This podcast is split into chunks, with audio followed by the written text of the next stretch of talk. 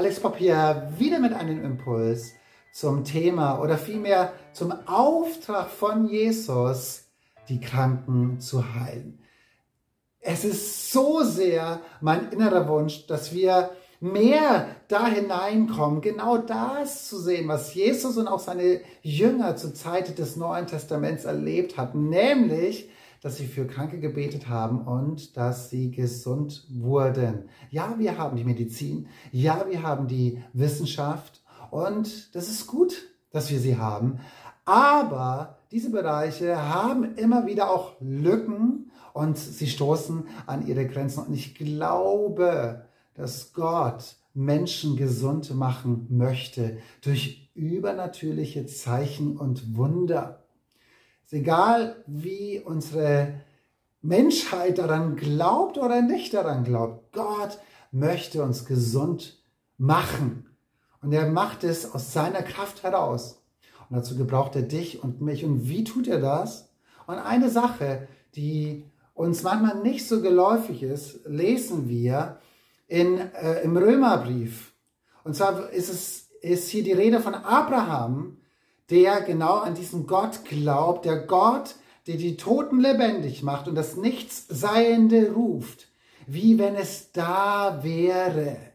Hier lesen wir von einem Merkmal, wie Gott etwas in Existenz bringt.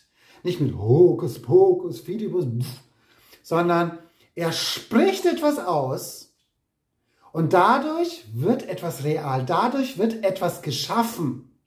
Oder in einer anderen Übersetzung, die mag ich auch ganz äh, gerne, da heißt es, äh, der die Toten zum Leben erweckt und ins Dasein ruft, was vorher nicht war.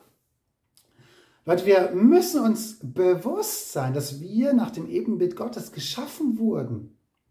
Und so wie er Dinge ins Dasein ruft, Dinge, die noch nicht waren, dass sie da sind, genauso hat er uns geschaffen.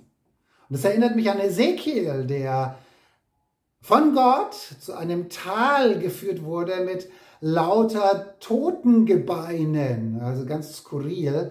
Und er sollte zu diesen toten Knochen sprechen, dass sie leben sollen. Und genau das ist auch passiert. Also was wir hier sehen ist, dass wir nicht nur für Kranke beten sollen, sondern dass wir tatsächlich die Kraft Gottes freisetzen durch Sprechen, dass wir Heilung hineinsprechen, Wiederherstellung hineinsprechen in kaputte Knochen, gebrochene Knochen, in, in äh, ja, Organe, die nicht funktionieren, in Zähne, die wehtun und, und, und. Dass wir buchstäblich Heilung hineinsprechen, Wiederherstellung hineinsprechen in diese Körperglieder, in diese Gliedmaßen, in diese Organe, in diese Zellen, ja, die in irgendeiner Art und Weise in Mitleidenschaft gezogen wurden, dass wir durch unsere Worte das kreieren, äh, was, was Gott tun möchte an und mit diesen Menschen.